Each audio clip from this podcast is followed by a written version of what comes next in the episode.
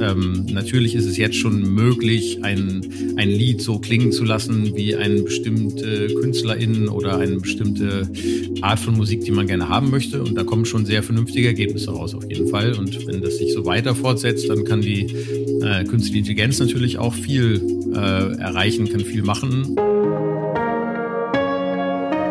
Chefgespräch, ein Podcast der Wirtschaftswoche.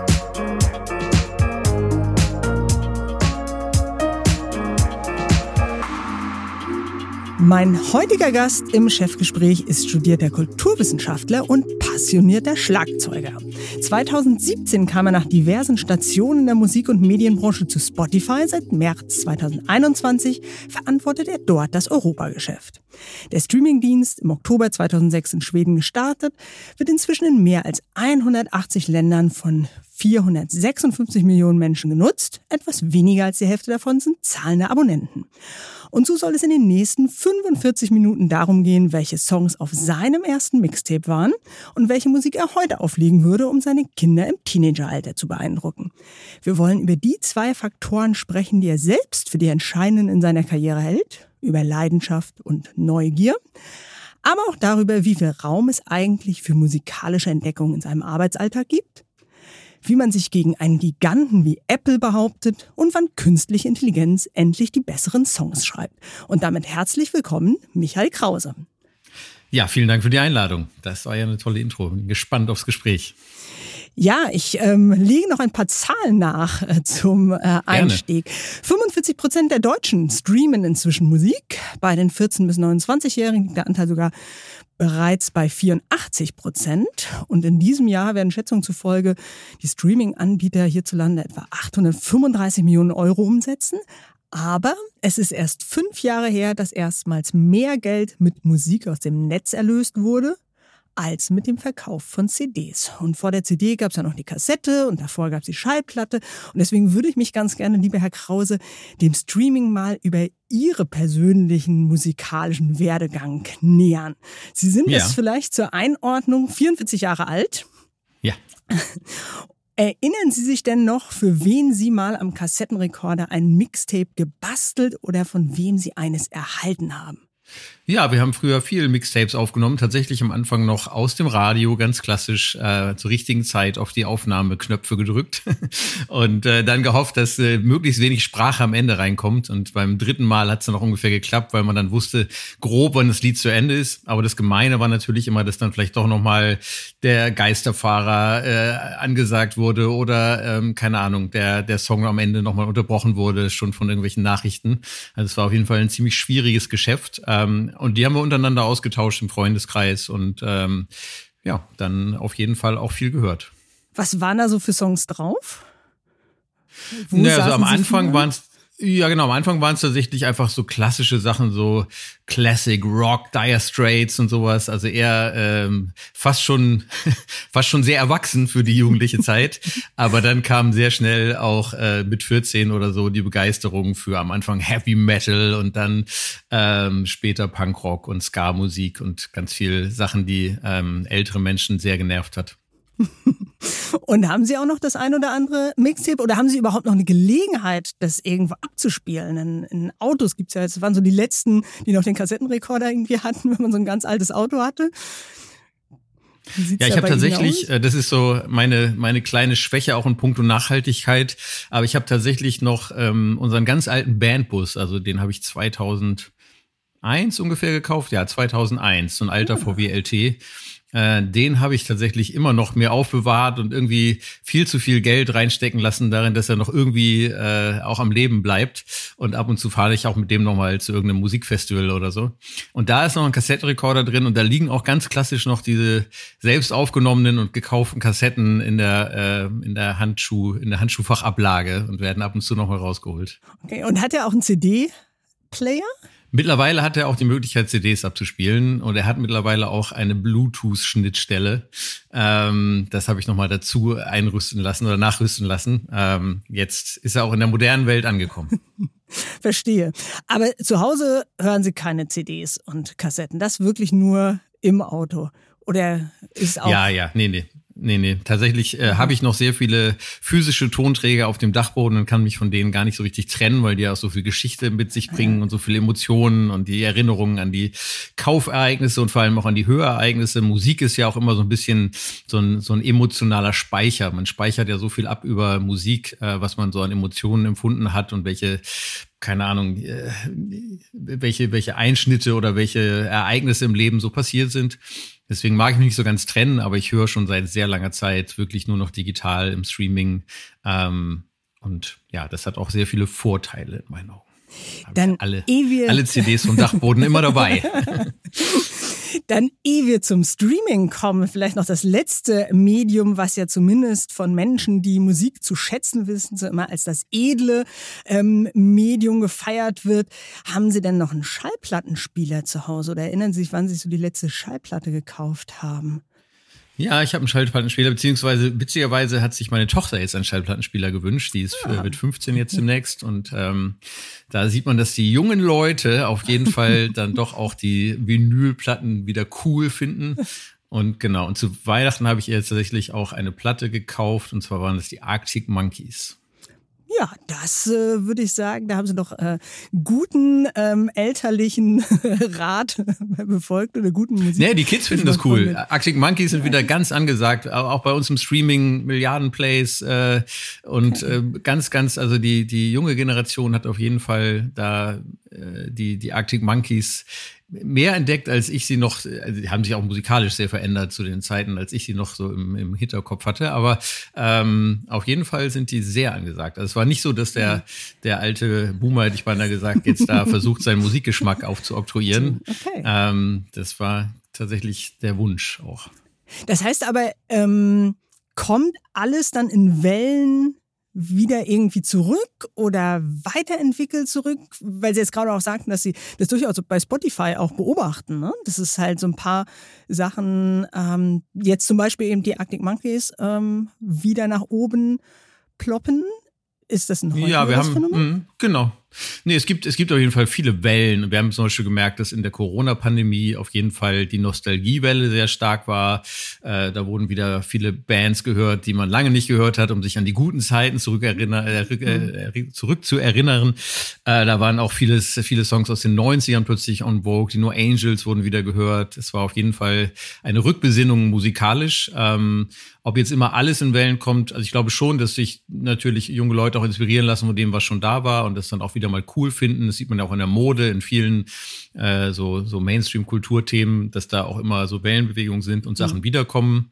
Äh, wo ich relativ sicher bin, ist, dass Streaming bleibt, weil das so als die Grundlage der, des Musikkonsums einfach auf jeden Fall das praktischste Medium ist. Da hat man alle Musik immer dabei, äh, mit diversen Empfehlungen und so weiter. Und ich glaube, additiv gibt es dann ganz viele Möglichkeiten, zum Beispiel bewusst Musik auch mal auf einer Schallplatte zu genießen oder halt eben ähm, Merchandise weiter auch zu kaufen, was ja mittlerweile auch sehr gut über Spotify geht und natürlich auf Konzerte zu gehen. Ich glaube, das sind dann so die, die Sachen, die dann drumherum passieren. Hm. Dann lassen Sie uns mal ein bisschen genauer über Ihren Arbeitsalltag sprechen. Ich stelle mir das ganz so romantisch vor, dass Sie da, da irgendwie mit den Kopfhörern auf den Ohren in Ihrem Sessel sitzen oder mindestens an vier von fünf Abenden auf irgendwelchen Newcomer-Konzerten in Berliner Hinterhöfen sich rumtreiben. Dass Sie ab und an auf dem Festival sind, haben Sie gerade schon mal erzählt. Aber wie oft haben Sie denn tatsächlich noch Gelegenheit, Musik wirklich zu erkunden oder entdecken im beruflichen Sinne? Ja. Also wir haben ja bei uns ganz tolle Menschen, die zum Beispiel die Playlisten mit neuer Musik mhm. bestücken, deren Arbeitsalltag, äh, also die, die RedakteurInnen, die jetzt die Musikplaylisten bestücken, deren Arbeitsalltag ist schon sehr, sehr viel damit beschäftigt, auch Musik zu hören, Musik einzuschätzen, Musik in Playlisten jeweils einzuteilen und dann auch entsprechend zu reagieren, wenn das Kundenfeedback dann äh, eintrudelt, man merkt, oh, das war vielleicht doch nicht das Beste, lieber nochmal den probieren. Mhm. Das ist so deren, deren Arbeitsalltag und äh, die gehen natürlich auch viel auf Konzerte Konzerte, lassen sich da inspirieren ähm, und auch generell die Musikteams, die so im Partnership-Bereich arbeiten, äh, die Kolleginnen, die gehen auch sehr viel auf Konzerte.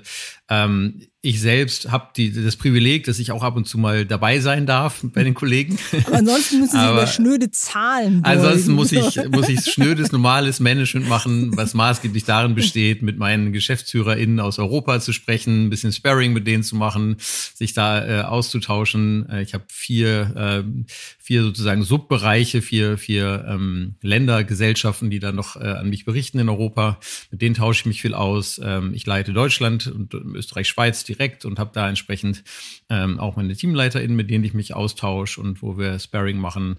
Und ähm, ansonsten werde ich hier und da eingesetzt, mal von der Presseabteilung, die mich bittet, was zu machen, mal von äh, der Politik-Kooperationsabteilung, mhm. mal von den äh, Label-KollegInnen oder den, äh, also ich, ich werde dann selektiv noch eingesetzt, wo ich gerade so hilfreich sein kann. Das klingt sehr bescheiden. ähm, Sie haben es gerade angesprochen. Äh, Spotify kuratiert weltweit mehr als 500 äh, Playlists. Es gibt eine Playlist für die Dusche, für Baustellen, für Dart, für Yoga. Ähm, wie genau entsteht dann, Sie haben es eben so ein bisschen angedeutet, wie genau entsteht denn so eine äh, Playlist und vielleicht auch mal mit Blick so auf die technologische Entwicklung, wie viel menschliches Gespür äh, ist dabei? Also mhm. wie viel machen tatsächlich die Redakteure und Redakteurinnen, die Sie gerade erwähnt haben? Ähm, und wie viel Algorithmus steckt da inzwischen mhm. drin in so einer Playlist? Ja, ich, äh, das wird jetzt ein bisschen Musik-Nerd-Talk vielleicht. Ich hoffe, es, äh, der eine oder andere schaltet jetzt nicht ab. Sie ich versuche mich, ich, ich versuche mich kurz zu halten oder spulen Sie vielleicht so ein, zwei Minuten vor, wenn Sie sich nicht für äh, die Details des Playlisting interessieren. Äh, es gibt drei verschiedene Arten von Playlisten auf Spotify. Die erste wird tatsächlich nur von äh, dem Algorithmus erstellt und zwar individuell für jeden Zuhörenden. Da wird geschaut, was hat der oder die in der Vergangenheit gehört, was sind sozusagen die Präferenzen und da gibt es zum Beispiel eine wöchentliche Playlist, die Discover Weekly heißt. Es gibt ein Release-Radar, der jeden Freitag rauskommt. Da sind dann die Neuveröffentlichungen, äh, die vermeintlich dann für den Menschen interessant sind. Das wird wirklich von dem, von unserem Musikalgorithmus, der natürlich einen ganz guten Überblick hat über die 500 500 Millionen aktiv nutzenden KundInnen und über die äh, über vier Milliarden äh, Playlisten, die bei uns schon auf dem System sind, ähm, der ist da relativ schlau, dieser Musikcomputer, und kann da sehr gute Empfehlungen machen, ähm, die dann sehr individuell halt auch zugeschnitten sind. Das zweite sind dann die eben schon erwähnten Musikjournalistinnen und RedakteurInnen, die dann äh, entsprechend sich Playlisten ausdenken. Wir nennen das Hypothesen, weil man stellt eine Hypothese auf, was äh, unsere Kundinnen wohl interessieren würde als Musikzusammenstellung. Das ist teilweise tatsächlich auch äh, sehr wissenschaftlich fast schon, wo geschaut wird ähm, in der Marktforschung, in, äh, in verschiedenen Themen, in verschiedenen Analysen, mit Befragungen, mit Tests und so weiter äh, kommen wir dazu, dass wir sagen, diese neue Playliste, die glauben wir, hat auf jeden Fall einen Bedarf. Die muss, der, dieser Bedarf muss gedeckt werden. Mhm. Wie und groß, vielleicht kurz mhm. unterbrechen, wie groß ist diese Truppe und was, was sind das so für Leute? Sind das dann eher so, ähm, äh, keine Ahnung, ähm, Marketing-Experten oder promovierte Musikwissenschaftler, ehemalige DJs oder was? Das ist eine ganz bunte Mischung, genau, mhm. ganz bunte Mischung von den Lebensläufen. Ähm, es sind auf jeden Fall, würde ich jetzt einfach mal so behaupten, alles sehr musikbegeisterte Menschen, weil ansonsten wäre der Beruf, glaube ich, auch sehr schwer erträglich, weil man schon sehr viel Musik hört und äh, sich mhm. entsprechend da reinfuchst. Und ähm, Genau, also die, die Truppe ist je nach Land unterschiedlich groß, mhm. äh, aber in Summe sind da schon viele Leute mit beschäftigt, bei uns auch Musik zu hören. Und ähm, die stellen das dann zusammen und die sehen natürlich dann, das ist ja auch der Vorteil gegenüber vielleicht so den, den älteren linearen Medien gegenüber, die sehen natürlich dann auch direkt das äh, Feedback und man sieht, was geskippt wird, was wird mhm. gespeichert, welche Songs funktionieren wie gut in einer Liste und dann kann man die entsprechend auch noch ähm, sozusagen anpassen. Und dann haben wir auch ein Ökosystem an verschiedenen Playlisten, wo wir auch mit kleineren Playlisten dann Sachen ausprobieren, ähm, die dann vielleicht gut funktionieren. Die wandern dann so in verschiedene größere Playlisten dann auch entsprechend nach oben so dass es sein kann, dass man anfängt in einer ähm, Indie-Brandneu-Liste und landet am Ende in den Top-Hits Deutschland, was die meisten oder wo die meisten Zuhörenden mhm. vielleicht dann sind. Äh, oder man fängt an in einer Deutschrap brandneu und landet dann in dem Modus Mio Flagship der größten deutschen deutschsprachigen äh, Hip-Hop-Playliste.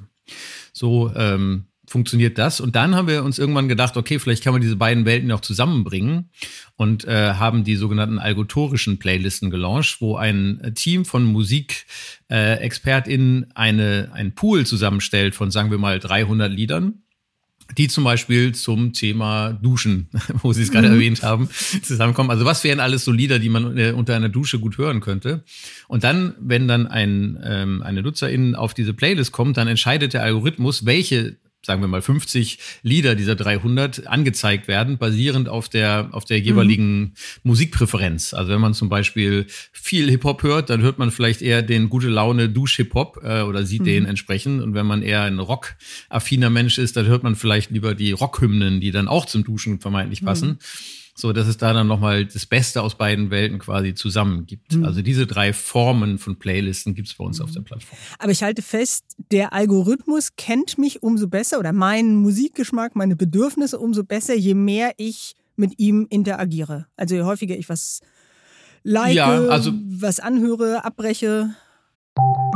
Nach einer kurzen Unterbrechung geht es gleich weiter. Bleiben Sie dran. ServiceNow unterstützt Ihre Business-Transformation mit der KI-Plattform. Alle reden über KI, aber die KI ist nur so leistungsfähig wie die Plattform, auf der sie aufbaut. Lassen Sie die KI arbeiten, für alle. Beseitigen Sie Reibung und Frustration Ihrer Mitarbeiter und nutzen Sie das volle Potenzial Ihrer Entwickler. Mit intelligenten Tools für Ihren Service, um Kunden zu begeistern. All das auf einer einzigen Plattform. Deshalb funktioniert die Welt mit ServiceNow. Mehr auf servicenow.de/slash AI for People. Das mhm, ist nicht zwingend erforderlich. Also ich äh, finde immer, ich war einmal, äh, da haben wir die, äh, den, den, ähm, den nordafrikanischen Staaten gelauncht und ich war in Ägypten bei einer Pressekonferenz und ein Journalist kam zu mir, der fast Tränen in den Augen hatte, weil er so gerührt war, dass er in den zwei Wochen, die er so schon äh, Zugang zu Spotify hatte, ähm, ihm der Algorithmus dann ähm, genau die ähm, lokale Musik quasi aus seiner Lokalregion in Ägypten vorgeschlagen hat, mhm. ähm, die, die er wirklich auch hört. Und da war er so ganz gut, wie wisst ihr das? Also woher wusstet ihr, dass ich genau diesen Dialekt und genau diesen Musiktyp mag? Und der hatte ja vorher noch gar nicht genutzt. Also mhm. es ist tatsächlich so, dass aufgrund der vielen Nutzenden der Einzelne jetzt nicht mehr zwangsweise ganz viel interagieren muss. Ähm, aber es ist tatsächlich so, dass man seinen, seinen Musikgeschmack oder seinen, das, was der Algorithmus über, über mich weiß, kann ich natürlich auch noch ein bisschen formen, indem ich noch ein bisschen mehr Feedback gebe und sage, nee, das war falsch, das ist richtig. Kann man auf jeden Fall auch gegensteuern. Mhm. Das hilft. Mhm. Wir haben zuletzt ähm, alle staunend die enormen Sprünge beobachtet, die künstliche Intelligenz gemacht hat. Gerade auch im kreativen, im schöpferischen Bereich. Die KI schreibt Gedichte, malt Bilder. Was meinen Sie, wann wird die KI denn auch richtig gute Musik komponieren? Ja, das macht sie ja schon länger. Also es gibt ja schon auch ähm, ganz viele Tests und Experimente. Es gab schon mal äh, neue Beethoven-Symphonien, die erschaffen wurden vor, vor ein, zwei, drei, vier, fünf vielleicht Jahren sogar schon. Ähm, und natürlich wird das jetzt immer schneller. Es ist exponentiell, äh, wie gut das alles wird. Und ähm, natürlich ist es jetzt schon möglich, ein, ein Lied so klingen zu lassen, wie ein bestimmte KünstlerInnen oder eine bestimmte Art von Musik, die man gerne haben möchte. Und da kommen schon sehr vernünftige Ergebnisse raus, auf jeden Fall. Und wenn das sich so weiter fortsetzt, dann kann die äh, künstliche Intelligenz natürlich auch viel äh, erreichen, kann viel machen. Ähm, und es geht ja auch zum Beispiel in den Bereich der Stimmzusammenstellung. Äh, also wir haben selber auch ein Startup in dem Bereich gekauft, Sonalytics, ähm, und haben da ja auch einen AI-DJ gelauncht, wo es dann gereicht hat, dass mein Kollege Xavier, äh, der bei uns im Partnerships-Team arbeitet, äh, entsprechend ein paar Sätze eingesprochen hat und äh, seine Stimme wird jetzt genutzt, um quasi diesen automatisierten Musikempfehlungen, die schon da sind, dann noch den entsprechenden Kontext zu geben. Also da ist auf jeden Fall, ähm, tut sich gerade sehr viel, das stimmt. Hm. Musik drin sozusagen. Ja, Wobei, ähm, bei äh, beispielsweise, Sie haben es ja richtig erwähnt, vor ein paar Jahren ähm, wurde dann äh, die KI mal gebeten, ähm, die unvollendete Sinfonie von Beethoven dann doch mhm. zu vollenden. Und ähm, Musikkritiker wenden ja dann immer ein, ja, sie kann dann irgendwie schon ganz gut den Beethoven nachahmen, aber sowas wirklich Neues, ähm, kann der Algorithmus eben doch nicht erschaffen. Das war ja zumindest so der Stand vor fünf Jahren, dass gesagt wurde, ähm, nee, eigentlich nur reproduzieren, aber nicht selbst neu erfinden, wie es eben Beethoven gemacht hat, der zu seiner Zeit ja mit allem gebrochen hat, was bis dahin ähm, so gang und gäbe war. Aber wenn ich es jetzt gerade richtig verstanden habe, knüpfen Sie schon ein paar mehr Hoffnungen an künstliche Intelligenz, oder? Nee, was heißt Hoffnung? Ich glaube, es gibt, also es gibt da verschiedene Möglichkeiten. Zum einen ist es natürlich für KünstlerInnen vielleicht ganz toll, wenn sie in Ko Kollaboration mit der künstlichen Intelligenz sich auch schneller Songvorschläge, Textvorschläge geben lassen können, die vielleicht als Grundlage der Arbeit dienen. Ähm, das heißt, man kann vielleicht effizienter und auch noch kreativer produzieren, sich da inspirieren lassen. Also ich sehe das prinzipiell ist mal so äh, optimistisch, ähm, so dass man die äh, künstliche Intelligenz da zur, zur Verstärkung und zur, zum, zur, zur Erweiterung des kreativen Outputs nutzen kann. Natürlich kann man es auch kulturpessimistisch sehen und sagen, ja, wer braucht dann irgendwann noch MusikerInnen und so. Also es gibt ja immer die, die beiden Stimmen mhm. und immer so die, die Optimisten und die Pessimisten und ich bin tendenziell immer eher ein Optimist. Okay, das ist auch die perfekte Überleitung zum äh, nächsten Thema. Ich würde ganz gerne ein bisschen genauer über das Geschäft von Spotify sprechen. Die Zahl der Nutzer ähm, wächst, auch die Zahl der Abonnenten wächst, ebenso der Umsatz. Nur Gewinn hat Spotify im vergangenen Jahr nicht gemacht. Wie lange können sich das denn noch leisten? Ja, genau. Also das ist, glaube ich, bei, also wir sind ja immer dann doch noch ein neues Geschäft und wir haben expandiert. Also wir sind, ähm, als wir an die Börse gegangen sind, waren wir noch in 65 Ländern. Jetzt sind wir in über 180 Ländern. Das heißt, wir haben immer noch sehr große regionale Expansion gehabt. Und dann investieren wir natürlich auch weiter sehr viel ins Produkt. Äh, wir haben vor, naja, sagen wir mal 2016 richtig ernsthaft angefangen mit dem Thema Podcast, mhm. ähm, wo wir jetzt ja auch gerade im Podcast sind, passt das ja ganz gut und äh, haben da auch sehr viel Geld in die Hand genommen, haben organisches Wachstum betrieben und selber ähm, Inhalte gelauncht, selber auch am Produkt ganz viel gemacht, haben aber auch Zukäufe uns geleistet, haben einige Studios gekauft, wie Gimlet und Parcast äh, oder The Ringer, haben aber auch Technologie dazu gekauft, wie Anchor ähm, oder Megaphone, also haben da relativ viel sozusagen auch anorganisches Wachstum äh, betrieben, hm. was natürlich auch Geld kostet, genau, Sie sagen es. Und dementsprechend äh, sind wir noch in einem sehr starken Investitionsmodus. Mhm. Auch, wie Sie selber sagen, der Markt wächst. Ähm, und wenn dann so Marktanteile verteilt werden, dann muss man ja auch schon Geld investieren, um möglichst viele dieser Marktanteile auch für sich zu sichern. Mhm. Und dazu kommt, dass unser Geschäftsmodell schon so gestrickt ist, dass wir knapp oder grob 70 Prozent ähm, unserer Einnahmen ja auch an die Kreativwirtschaft entsprechend ausschütten ähm, so dass unsere Marge jetzt zum Beispiel im letzten Quartal bei 25,3 Prozent war. Ähm, und wir haben sehr viele KundInnen, sind sehr optimistisch und wir haben ja auch nochmal eine neue Wachstumsstrategie verkündet, wo wir gesagt haben, wir haben mit Musik angefangen, haben dann sehr intensiv das Thema Podcast äh, uns vorgenommen und sind da auch, glaube ich, in sehr vielen Märkten sehr weit gekommen und vermeintlich sogar Marktführer in den meisten, die wir wirklich angegangen sind. Und jetzt haben wir noch die Hörbücher dazu gelauncht. Das heißt, wir nutzen die Technologie, die wir gebaut haben für Musik und die Maschinerie dahinter mit den Subscriptions, aber auch mit der Werbevermarktung äh, und jetzt bei den Hörbüchern dann eben sogar auch mit dem Einzelkauf und ähm, launchen dann neue Verticals, neue Geschäftsmodelle. Und ähm, das ist sozusagen die langfristige Strategie. Und ähm, ja, da bin ich sehr optimistisch, dass dann in der Gesamtkonstellation aus den vielen Märkten, den vielen KundInnen ähm, und den neuen Geschäftsfeldern da auf jeden Fall ähm, dann die mittel- und langfristige Prognose sehr, sehr positiv ist. Hm. Aber das heißt, Sie haben entweder sehr geduldige Investoren, wenn Sie jetzt ähm, noch weiter diesen Wachstumspfad verfolgen wollen ähm, oder werden, oder Sie müssen jetzt langsam doch mal gegensteuern, oder? Mhm. Naja, also genau, wir sind an der Börse gelistet und ähm, die ähm, die Investoren sind uns da, können dem Weg, glaube ich, sehr gut folgen. Wir sind ja auch sehr transparent. Unser Gründer Daniel Eck macht, wie ich finde, zusammen mit unserem CFO Paul Vogel auch sehr gute Earnings Calls und äh, setzt das immer sehr gut ins Verhältnis. Und äh, zusammen mit den Investorentagen, die wir regelmäßig machen, glaube ich, können wir schon den Investorinnen auch vermitteln, dass da die langfristige Zukunft auf jeden Fall sehr rosig aussieht. Hm. Sie haben es eben gesagt, 70 äh, Prozent ähm, schütten Sie in etwa aus an die Rechteinhaber der gestreamten mhm, ähm, Musik. Genau. Und äh, reinkommen tut das Geld dann vor allen Dingen äh, durch Werbung und Abos. Und damit hat Spotify gegenüber Rivalen, die Streaming, na ich sag's mal so, auch noch nebenbei anbieten, aber ihr Geld mit ganz anderen Sachen verdienen, ja doch einen entscheidenden Nachteil, etwa gegenüber Apple. Wie sehr mhm. wurmt sie das denn? dass sie nicht einfach noch so ein teures iPhone haben, was sie den Kunden aufbringen. Ich sehe das ja eher als, als, äh, als Vorteil, weil wir uns wirklich nur auf das Thema fokussieren können der digitalen Inhalte. Wir sind ja ähm, eine der ersten Firmen gewesen, die damals als Musikpiraterie den Musikmarkt ziemlich doll teilweise schon zerstört hat. Also gerade in Schweden, wo wir ja äh, gegründet mhm. wurden und, und unser Gründer herkommt, war der Musikmarkt wirklich schon so kaputt, dass es auch eigentlich keine CD-Läden oder sowas mehr gab, äh, weil es da auch urheberrechtlich eine, entsprechende Rahmenbedingungen fehlten, dass das sehr stark verfolgt wurde. Und ähm, dann haben wir ja quasi das Modell äh, so gebaut, dass es besser ist als Piraterie und haben da so drei, drei vier Vorteile. Ähm, gegenüber auch äh, vielen, vielen Mitbewerbern, die ich sehe. Zum einen sind wir wirklich auf allen Endgeräten, weil wir halt auch neutral sind. Also wir mhm. haben halt eben keine Endgeräte, können dementsprechend mhm. mit allen Firmen zusammenarbeiten auf dem Gebiet. Ähm, wir haben das Freemium-Modell, dass wir eben dieses werbefinanzierte Modell haben und mhm. das Premium-Modell. Ähm, und dann äh, ist es eben auch so, dass wir diese Personalisierung sehr früh angefangen haben, so dass mhm. unser Algorithmus zusammen mit den vielen NutzerInnen, die wir haben, wie ich gerade schon erklärt habe, einfach extrem gute Empfehlungen mhm. machen kann.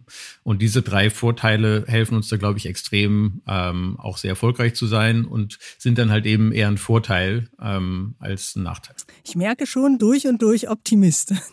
Aber Sie leiten auch auf ein Thema hin, ähm, was auch Apple wiederum ähm, berührt. Die äh, mhm. Neutralität zu den Geräten haben Sie gerade ähm, erwähnt, äh, die Spotify sehr wichtig ähm, ist, wirklich überall präsent zu sein. Spotify hat 2019 eine Beschwerde bei der EU eingereicht. Der Vorwurf lautete, dass Apple mit den Regeln für seinen App Store den Wettbewerb verzerrt, etwa weil Spotify wie andere App-Anbieter auch 30 Prozent der Abogebühren an Apple abdrücken muss aber auch den Hinweis, dass man die Abos beispielsweise für Spotify auf einer Website abschließen könnte, um diese Provision zu umgehen, verbietet Apple. Die EU ist in einer Untersuchung zum Schluss gekommen, dass diese Vorwürfe durchaus berechtigt sind. Hat das das Miteinander zwischen Apple und Spotify erleichtert? Naja, also ich glaube, das ist da also erstmal glaube ich, ist es wichtig nochmal zu betonen, dass das wirklich, also wir haben es auch auf der Webseite timetoplayfair.com nochmal alles gut zusammengefasst in meinen Augen. Ähm, aber es ist wirklich tatsächlich so, dass es auch gerade für die NutzerInnen wirklich ein Nachteil ist, dass sie nicht einfach zum Beispiel Angebote wahrnehmen können. Jetzt, wo wir zum Beispiel die Hörbücher gelauncht haben in Amerika und England, kann man bei Google einfach mit einem Klick sagen, ja, ich möchte dieses Hörbuch haben und dann mhm. ähm, funktioniert das alles, während man bei Apple dann ja noch nicht mal darauf hinweisen darf, wo man das überhaupt kaufen kann. Und wir sind da ja auch nicht alleine, sondern haben das mhm. auch mit vielen, vielen anderen App-Anbietern auch zusammengeschlossen und ähm, glauben einfach, dass das unfair ist und sind auch sehr glücklich, dass da jetzt entsprechend die Europäische Kommission auch reagiert und ähm, entsprechend Maßnahmen ergreift und ähm, das das tägliche, äh, sozusagen die tägliche Zusammenarbeit ist ja eh relativ distanziert gewesen. Wir mhm. sind ja vor allem ein App-Anbieter, der seine Apps da hochlädt und sind natürlich schon immer davon abhängig, dass die entsprechend auch ähm, veröffentlicht werden. Aber Apple hat natürlich auch ein Interesse, dass unsere App auf den Geräten entsprechend verfügbar ist für die vielen Millionen Kunden, die wir haben. Hm. Es gab äh, Ende vergangenen Jahres Medienberichte, wonach Apple durchaus einlenken könnte, spätestens mit einem neuen Betriebssystem im Herbst und dann eben die, seinen App Store für Drittanbieter wie Spotify beispielsweise öffnet oder auch das sogenannte Sideloading, das ist dann im Prinzip so das Abo ähm, auf einer eigenen Website abzuschließen, ermöglicht. Was ist da nach Ihrer Einschätzung nach dran?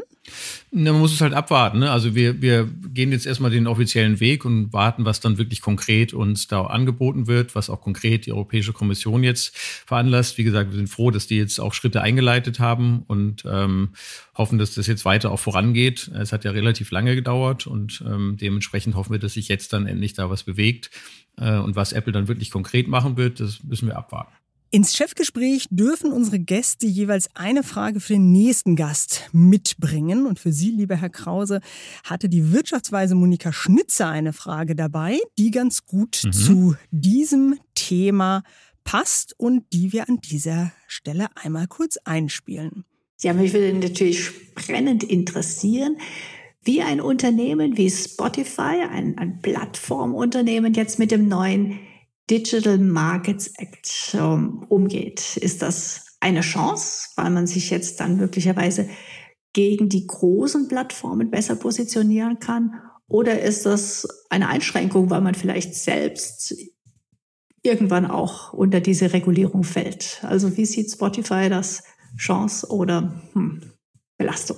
Vielleicht kurz zur Einordnung. Der Digital Markets Act ist ja eine EU-Verordnung, die im Juli 2020 in Kraft getreten ist. Hintergrund ist, es geht der EU darum, die großen Plattformkonzerne wie Apple, Google oder Facebook, die zu mächtigen Türstehern im Netz geworden sind, strenger zu regulieren und darauf zu pochen, dass sie ihre Plattform eben auch für Wettbewerbe öffnen.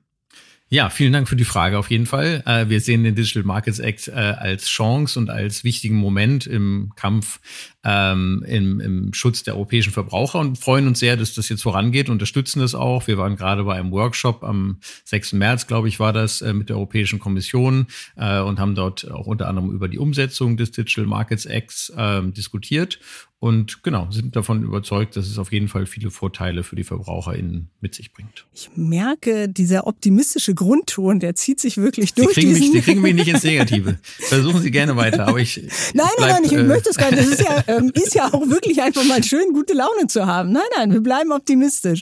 Ähm, letzte Frage zu Apple. Apple hat im vergangenen Jahr auch, oder zum Vergleich äh, mit Apple, im vergangenen Jahr auch seine Abopreise bereits erhöht. Seitdem erwartet erwarten alle, dass Spotify mitzieht. Ende vergangenen Jahres hat Gründer und CEO, Sie haben ihn gerade schon erwähnt, Daniel Eck immerhin gesagt, dass es irgendwann 2023 soweit sein wird. Deswegen verbreiten Sie noch mal etwas Optimismus. Wie lange dürfen wir uns dann entspannt zurücklehnen? Ja, also das können wir natürlich im Voraus nicht genau sagen. Wir haben, äh, was jetzt konkret an, an Preiserhöhungen geplant ist, aber Daniel hat es entsprechend schon gesagt, dass wir uns das Thema sehr genau angucken. Wir haben auch schon Preise erhöht in Märkten, zum Beispiel in Österreich und der Schweiz, äh, zum Beispiel in England, also auch in meinem äh, Geltungsbereich haben wir schon Preise angepasst und das machen wir wirklich Markt für Markt und entsprechend der Möglichkeiten, der Lizenzen, der jeweiligen Marktsituationen äh, wägen wir das entsprechend immer ab und ähm, machen das dann, wenn es, äh, wenn alle, wenn alle ähm, Voraussetzungen gegeben sind. Okay. Sie haben eben auch schon erwähnt, Podcasts sind immer wichtiger für Spotify. Es gibt in den USA einen exklusiven Podcast, den Spotify dort anbietet mit Bruce Springsteen und Barack Obama. Wenn sie für den deutschen Markt die freie Wahl hätte und Geld keinerlei Rolle spielen würde, sie sowieso allerbesten Kontakte hätten, mhm. äh, haben, wen hätten Sie dann gerne in Deutschland oder Europa für so einen Promi-Podcast? Ja, also erstmal muss ich ja sagen, wir haben in Deutschland äh, und Europa schon sehr viele sehr spannende Promi-Podcasts, ähm, für die wir auch sehr, sehr stolz sind. Also äh, Olli Schulz und Jan Böhmermann in Fest und Flauschig, Tommy Schmidt und Felix Lobrecht in Gemischtes Hack, Anke Engelke und Riccardo Simonetti in Quality Time. Also nur mal so ein paar Beispiele von Aber Jan vielen, Böhmermann vielen ist jetzt auch nicht ganz Bruce Springsteen oder Barack Obama, oder? Also ein bisschen. Naja, also Olli Schulz ist ja dürften. schon, also so Singer-Songwriter, würde ich mal sagen, ist äh, Olli Schulz ja auf jeden Fall okay. auch. Und, der deutsche äh, Bruce Springsteen. Der deutsche Bruce Springsteen, äh, das würde ich schon mal so in den Raum stellen, auf jeden Fall. Aber Sie dürfen noch ähm, etwas ansonsten, höher ich darf, ich darf weiter träumen. ja. Ich darf, ich darf weiter.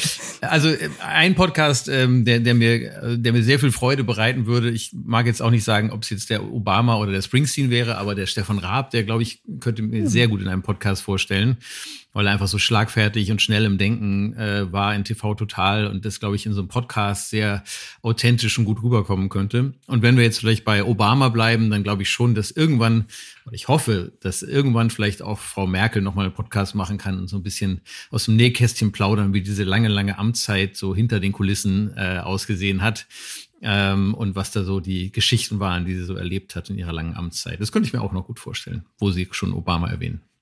Ja, also als Kombination Stefan Raab mit Angela Merkel kann ich mir auch sehr gut vorstellen. Oder das ist bestimmt auch spannend. sehr unterhaltsam. genau.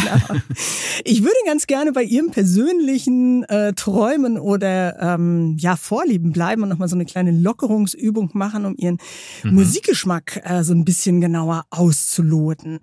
Oh, okay. Kleine Übung. Ich nenne jeweils eine Situation und Sie sagen, welcher Song oder welches Musikstück Sie dafür auswählen würden. Ui, okay.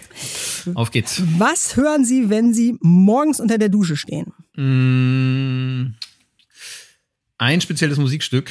Mhm. Oder ein Song? Mm, mm, mm, mm.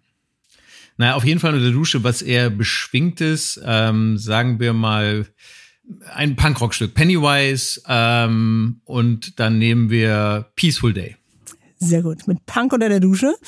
Was hören Sie, wenn Sie Ihre Kinder im Teenageralter beeindrucken wollen, kommen Sie jetzt nicht mit den Arctic Monkeys. Die hatten die Idee nee, selber. Nee, nee, dann nehme ich, da nehme ich äh, Mako mit Liebes oder Lass es. Wenn Sie Sport treiben. Oh, bei Sport habe ich für mich entdeckt, dass meine ganz alten ähm, Guilty Pleasures von äh, Heavy Metal auf jeden Fall wieder funktionieren und habe gestern ein Lied gehört beim Laufen gehen von Running Wild. Das ist eine deutsche Heavy Metal Band, die die, also bitte nicht jetzt bei Spotify nachschlagen. Es ist auf jeden Fall mein, mein eher Guilty Pleasure. Und ähm, da habe ich Port Royal oder sowas gehört. Das ist so, so, es ist, es ist, es ist speziell. Aber es ist auf jeden Fall sehr energetisch und die, die Double Bass und die Snare waren genau auf meinem Lauftempo, ähm, mhm. so dass das sehr, sehr geholfen hat, ein, ein gutes Tempo hinzulegen. Ich sagen, Sie scheinen eher zu, sprin zu sprinten als zu joggen. Nein, nein, nein, es war jetzt auch nicht ultra schnell, aber ähm, so, es war auf jeden Fall ein guter Rhythmus. Sehr gut. Gute BPM. Was hören Sie, wenn Sie kochen? Oh, ich koche sehr gerne. Ähm, beim Kochen würde ich allerdings eher was Entspanntes hören. Vielleicht sowas wie Air, All I Need oder so. Wenn Sie Auto fahren? Ja, da habe ich festgestellt tatsächlich, dass wenn ich da schnelle Musik höre, das ist, glaube ich, auch sogar psychologisch äh, wissenschaftlich bewiesen, dass wenn man da zu schnelle Musik hört, dass man dann auch eher dazu tendiert, zu schnell zu fahren. Ich habe es allerdings auch seit ähm, einigen Monaten bin ich auf die E-Mobilität umgestiegen und kann gar nicht mehr so schnell fahren. Das ist auf jeden Fall sehr hilfreich. Ähm, insofern würde ich da wahrscheinlich ähm, irgendwie so, so Drive-by-Truckers hören, äh, My Sweet Annette oder sowas. Äh, so ein bisschen was Roadtrip-mäßiges. Sehr schön. Und letzte Frage, was hören Sie, wenn Sie eine Party in Schwung bringen wollen? Eine Party in Schwung. Das hängt natürlich sehr stark davon ab, wer so die Party-Teilnehmenden sind.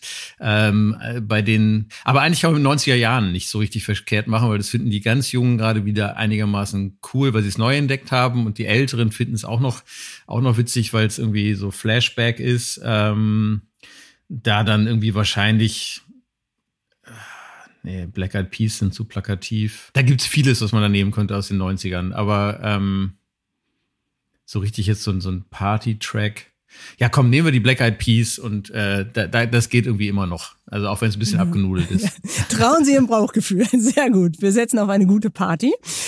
Ja. Sie haben's ich war tatsächlich, ich war tatsächlich in meiner Abi-Zeit damals, äh, das war ja so die 90er ah, Jahre. Ja. Da war ich auf jeden Fall der DJ auf der Abi-Party. Deswegen hätte ich da auf jeden Fall, glaube ich, sogar ja. noch so eine ganze, so eine ganze Box an selbst zusammengebrannten CDs, die ich mir damals extra für den Abend zusammengestellt habe.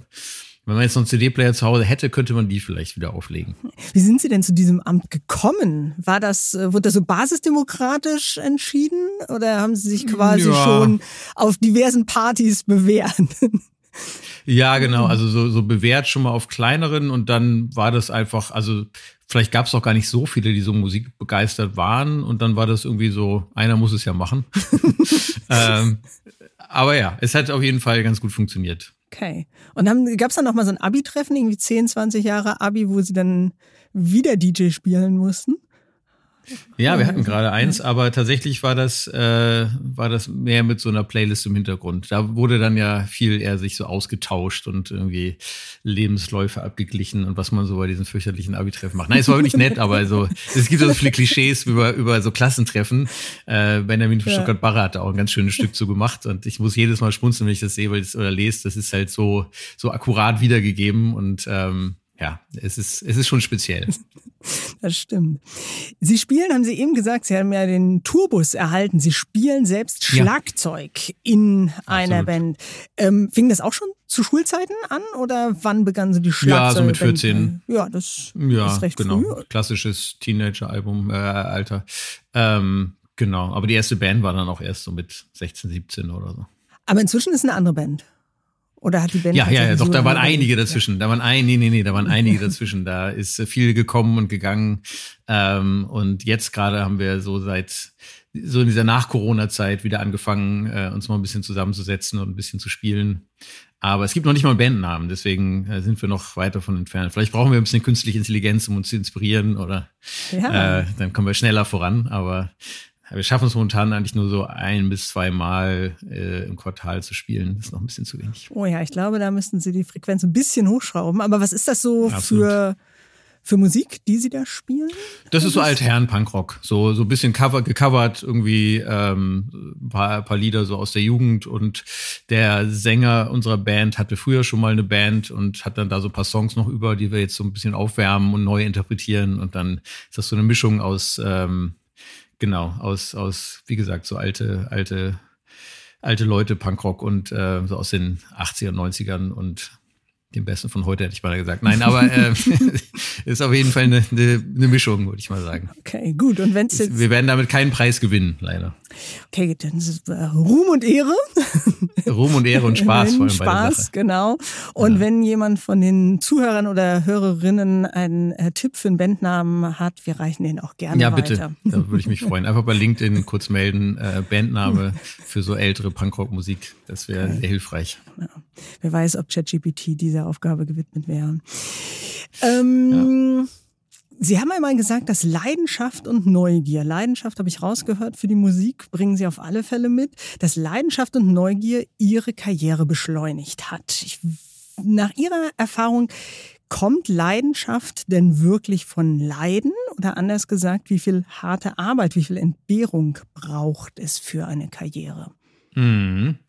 Naja, also Nein, also ich würde schon sagen, dass da auch äh, viel Arbeit mal dabei war, aber dadurch, dass ich sehr leidenschaftlich dabei war, also in diesen jungen wilden Zeiten, als man dann doch irgendwie keine Ahnung, da sind wir, haben wir teilweise dann so gearbeitet, da äh, zu Handy.de Zeiten oder so und sind dann feiern gegangen abends und teilweise nicht mal nach Hause, sondern gleich morgens wieder zur Arbeit. Ich dachte, das ähm, machen nur ähm, Investmentbanker oder äh, Anwälte nee, oder so. Ne? Nein, nein, ich glaube, wir haben es doch nicht ganz so ernst genommen wie Investmentbanker, aber auf jeden Fall hat es trotzdem Spaß gemacht und das war natürlich dann schon auch viel Zeiteinsatz, mhm. ähm, der, der aber irgendwie halt Spaß gemacht hat. Ähm, insofern war dann eher irgendwann die Herausforderung, ähm, weil der Job so viel Spaß macht, dann auch sich Grenzen zu setzen. Das mhm. war, glaube ich, eher die Herausforderung irgendwann, gerade als dann noch Kinder da waren, ähm, dass man dann eben auch da die Prioritäten im Leben nochmal umschichtet und dann eher effizient wird. Ähm, weil wenn man viel arbeitet, heißt ja auch nicht, dass man effizient arbeitet. Mhm. Und das war, glaube ich, dann der, der große Shift, weswegen ich auch glaube, dass viele Eltern einfach äh, extrem effizient und, und teilweise mhm. sehr viel mehr Output sogar noch erzielen, weil sie sich mehr fokussieren und mehr, ähm, mehr dann schaffen in kurzer Zeit. Und ähm, mittlerweile bin ich ganz glücklich, dass gerade auch bei den jungen Leuten die jetzt so neu ins Arbeitsleben kommen, auch eine andere, andere Denkweise und eine andere Haltung dazu ist. Das ist eben nicht so dieses Ackern und auch das generell diese Präsenzkultur mhm. und lange im Büro sitzen und so, dass sich das langsam alles aufweicht, weil das schon in, in gewisser Weise auch irgendwie so eine Toxizität hat und mhm. irgendwie so ein, schon ein bisschen menschenfeindlich auch ist. Und früher weiß ich noch, auch diese ganzen Grundsätze, ja, wer, wer, wer Führungskraft ist, der muss die extra Meile gehen und mhm. besonders lange arbeiten und so und kriegt auch ordentlich Gehalt und muss auch ein bisschen länger. Also, also diese ganzen so Merksätze und so, mhm. ich bin ganz froh, dass das jetzt nicht mehr so ist, sondern dass das ähm, also zumindest für Spotify kann ich das sagen, ich weiß nicht, ob es überall so ist, dass es da eher dann auch honoriert wird, wenn gerade auch Führungskräfte dann eben nicht 60, 70 Stunden mhm. arbeiten, mhm. sondern eher in Richtung ihrer 40 vereinbarten Stunden kommen, um da auch eben Vorbild zu sein mhm. und nicht irgendwie so Vorbild hier, ich habe auch am Wochenende noch das geschrubbt und dann das gemacht und so, sondern dass es eher wirklich ähm, Ärger gibt, wenn man mal äh, aus Versehen äh, am äh, Freitagabend noch was geschrieben hat und vergessen hat, mhm. das zu schedulen auf Montag. So, das ist dann wirklich äh, Kolleginnen auch zurecht erbost sind und sagen, hey, das so. Mhm. Also insofern glaube ich, kommen wir da in eine gute neue Zeit und ähm, für mich selber, ja, würde ich sagen, so, so lange, es hat Spaß gemacht und dann war es auch sehr viel. Ähm, und dann wurde es effizient und äh, zielgerichtet und ähm, hat immer noch Spaß gemacht, zum Glück. Hm. Sie haben eben diese Vorbildfunktion ähm, angesprochen und tatsächlich vielleicht irgendwie so äh, steht sinnbildlich dafür auch so eine E-Mail, die man als Chef äh, Gedanken verloren vielleicht Freitagabend äh, noch rausschickt und sich oder am Wochenende auch rausschickt und sich vielleicht gar nicht unbedingt so Gedanken darüber macht, was für eine Wirkung das in der Belegschaft hat. Gab es tatsächlich auch mal Momente bei Ihnen, wo Sie dann von einer Kollegin oder einem Kollegen darauf hingewiesen wurden, das war jetzt nicht so gut? Oder gibt's äh, Dinge, auf die Sie inzwischen achten, um genau dieses Vorbild für die neue Arbeitswelt, wie Sie gerade skizziert haben, zu sein? Nach einer kurzen Unterbrechung geht es gleich weiter. Bleiben Sie dran. Ich bin Dr. Robin John, Allgemeinarzt in Schönebeck. Das ist 15 Kilometer von Magdeburg entfernt. Und trotzdem zu weit, um hier Nachwuchs zu finden. Immer mehr Praxen im Salzlandkreis bleiben unbesetzt und Patienten haben lange Wege und noch längere Wartezeiten. Das muss sich ändern. Die besondere Nähe der niedergelassenen Haus- und Fachärzte ist in Gefahr. Was die Gesundheitspolitik jetzt dringend ändern muss, erfahren Sie auf rettetdiepraxen.de. Ja, auf jeden Fall. Also es gibt einige Sachen, ähm, auf die man, glaube ich, achten kann als Führungskraft. Also das eine ist natürlich, inklusiver zu sein. Da gibt es ganz viele Themen, ähm, die man sich so ein bisschen aneignen kann. Das fängt an von ähm, möglichst biasfreier Einstellung von, von Menschen, dass man da wirklich so Tools nutzt, um sein eigenes Bauchgefühl zu überlisten, was dann nämlich meistens suggeriert, dass Leute, die ähnlich wie man selber sind, dann auch eben die passenderen sind. Das geht über ähm, Diversität und zu schauen, dass man wirklich vielfältige Teams hat. Das hängt ja damit auch eng zusammen. Das geht über Role Modeling, wie man Sachen ausdrückt, wie man auch zum Beispiel introvertierte Menschen, mhm. wenn man selber ja extrovertiert ist, mitdenkt und mit ein, äh, einbindet. Ähm, das geht natürlich dann auch rüber. Wir sind ja distributed first, denken wir. Also wir gehen davon aus, dass erstmal alle irgendwo arbeiten und nicht im Büro zusammen sind. Ähm, bei Spotify. Diese, bei Spotify, mhm. genau. Wir mhm. haben diese Work from Anywhere mhm. Policy, wo sich jeder Mitarbeitende aussuchen kann, äh, ob er einen Home-Mix wählen will und eher mehr zu Hause arbeiten ähm, mhm. und dann auch wirklich da versorgt wird mit äh, Schreibtisch und allem und Internet oder ob er eher einen Office-Mix hat und eher im Büro arbeiten möchte, mhm. dann hat er da auch einen Anspruch auf einen, auf einen Sitzplatz und äh, kann dann da entsprechend äh, eher im Büro arbeiten. Aber wir denken erstmal so, dass alle verteilt sitzen und ähm, das zum Beispiel ist auch sehr wichtig. Dann hat man aber eben genauso Themen, dass man auch schauen muss, dass dann eben nicht die Leute bevorzugt werden, die man vielleicht öfter mal im Büro sieht äh, mhm. äh, und mit denen man öfter mal essen geht. Mhm. So da kann man auch auf jeden Fall äh, vorbildlich sein. Ähm, ja, also ich glaube, es gibt viele Bereiche, in denen man, denen man als äh, so Vorgesetzter, ähm, wie ich es jetzt bin, auch Vorbild sein kann und bestimmt noch ganz viele Sachen, wo ich auch noch blinde Flecken habe, wo man immer weiter schauen muss. Mhm. Und Stichwort ähm, Homeoffice oder Office und da eben auch die Balance zu finden, keinen ähm, der jeweiligen Typen zu bevorzugen, weil man sich vielleicht einfach näher ist. Heißt das für Sie persönlich dann auch, dass Sie zwischen Homeoffice und Office pendeln oder wie handhaben Sie das? Ja, genau. Also ich arbeite tatsächlich sogar mehr im Homeoffice als im Office, ähm, weil ich mhm. eben so viele verschiedene Menschen habe. Also ich hatte es ja vorhin schon kurz angedeutet, es gibt halt so Geschäftsführende, die an mich berichten, mit denen ich mich viel austausche. Die sitzen sowieso dann nicht in einem Büro um die Ecke. Da müsste ich hinfahren mhm. und das versuche ich auch mal mehr zu vermeiden. Auch Stichwort Vorbild, weniger zu reisen, mhm. äh, Nachhaltigkeit ein bisschen zu achten. Ähm, das heißt, da gibt's dann sowieso viele Calls. Dann äh, habe ich eben die Menschen, mit denen ich hier eng in Deutschland zusammenarbeite. Dann gibt's noch ganz viele Menschen, unsere Musikchefs global, unsere Marketingchefs global, Chefinnen in dem, ähm, der, mit denen ich mich auch austausche. Das heißt, ich habe sowieso sehr, sehr viele Calls. Und ähm, wenn ich in einem Büro bin, dann da ich ja, ich habe kein eigenes Büro, das heißt, mhm. ich sitze dann die ganze Zeit in irgendwelchen Meetingräumen und blockiere die. Und ähm, insofern bin ich auf jeden Fall immer mindestens einen Tag die Woche im Büro, äh, auch um ansprechbar zu sein für alle, äh, die dann mich auch persönlich mal sprechen wollen. Aber bin ansonsten tatsächlich sehr viel auch im Homeoffice und äh, habe dann eben diese ganzen Calls den ganzen Tag mit den Leuten. Hm. Und Stichwort Vorbild, der eine oder die andere dürfte es im Laufe unseres Gesprächs schon bemerkt haben, sie gendern sehr bewusst. Warum das? Naja, da gibt's ja also auch ganz viel wissenschaftliche Lektüre dazu, dass es einfach fairer ist und alle mit einbezieht und dementsprechend auch ähm, die, die Gedanken da freier werden lässt. Wenn ich immer nur von dem Arzt rede oder von dem Pilot, dann ist einfach in den Köpfen der Menschen und in dem Fall dann vielleicht eher der weiblichen Menschen ähm, das halt sehr männlich besetzt. Und das führt dann dazu, dass es äh, diese ganzen Ungerechtigkeiten, die ja in unserer Gesellschaft ähm, noch sehr verbreitet sind, die patriarchalen Strukturen, die eher weißen Strukturen, ähm, dass die dann halt sehr, sehr gefestigt werden auf die Dauer. Und ähm, ja, es ist, es ist eine kleine Umgewöhnung gewesen. Ich mache es auch nicht immer perfekt, aber ähm, versuche es natürlich weiter. Und ähm, bei ganz vielen Worten und bei ganz vielen Gesprächen merke ich das gar nicht mehr und kann auch gar nicht mehr ganz zurück. Mhm. Also so ist, ich könnte es jetzt, glaube ich, auch so schnell gar nicht mehr zurückändern. Und ähm, ja, finde es einfach dann fairer, ähm, dass man alle mitdenkt und dementsprechend auch alle mitsagt. Hm. Wie oft sind Sie damit angeeckt und wo?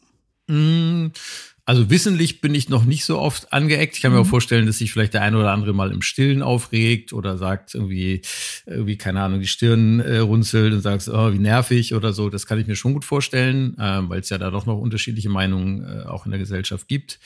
Aber in meiner Bubble, wie man so schön sagt, ähm, bin ich anscheinend eher von Menschen umgeben, die das nicht so stört. Mhm.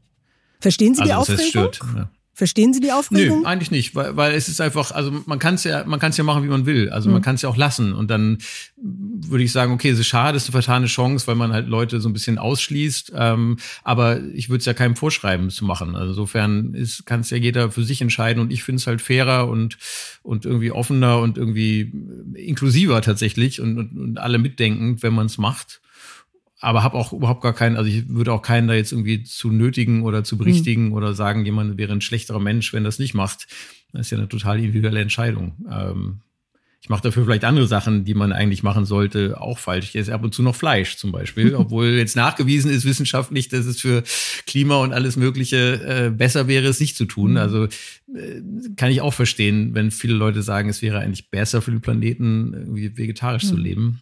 Dann ähm, genau, gibt es halt auch Themen, wo, wo ich genauso äh, noch, noch mich auch besser verhalten könnte. Mhm. Und den Bandbus, den alten, haben wir auch schon erwähnt. Also ich bin nicht frei von Sünde.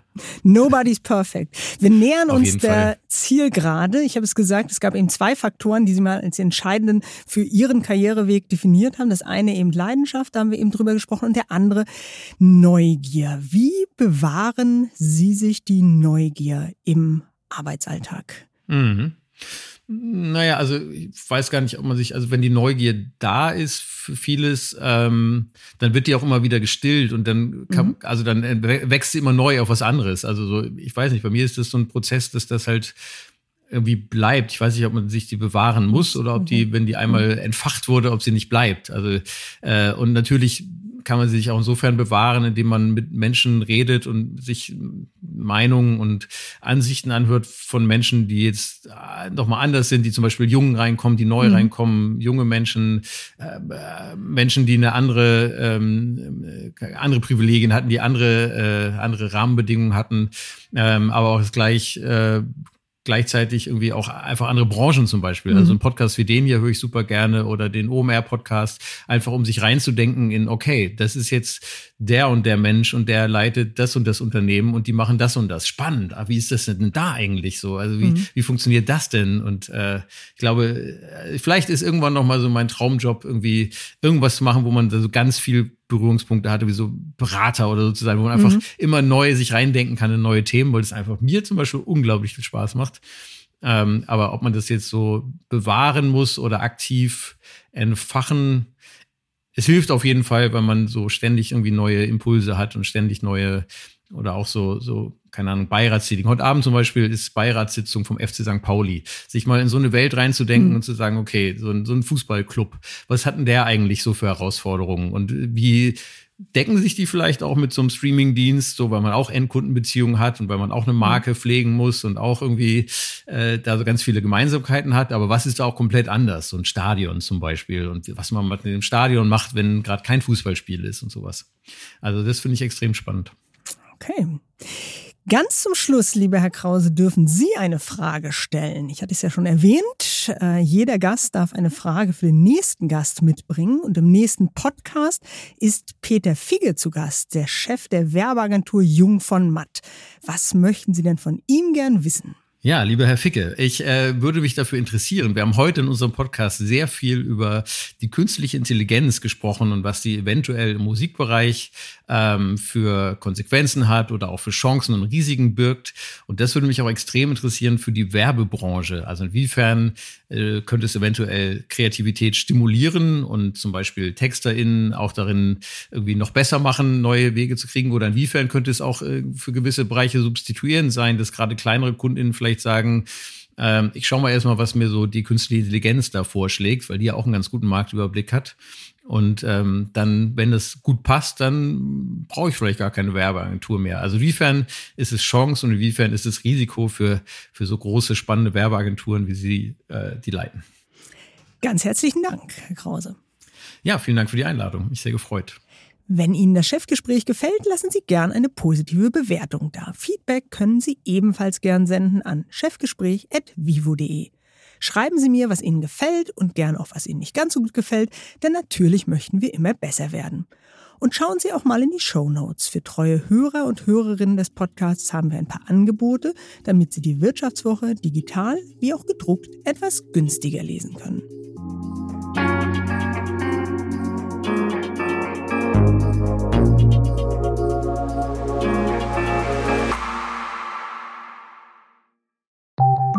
Nach einer kurzen Unterbrechung geht es gleich weiter. Bleiben Sie dran. ChatGPT und andere Technologien verändern unsere Arbeitswelt rasant. Bei der Veranstaltung Work in Progress diskutieren wir in der Handelsblatt Media Group die Zukunft des Arbeitsmarktes, HR-Trends, KI, mentale Gesundheit und neue Leadership-Perspektiven. Sei am 13. und 14. Juni in Düsseldorf oder virtuell dabei und melde dich jetzt an unter work-progress.de.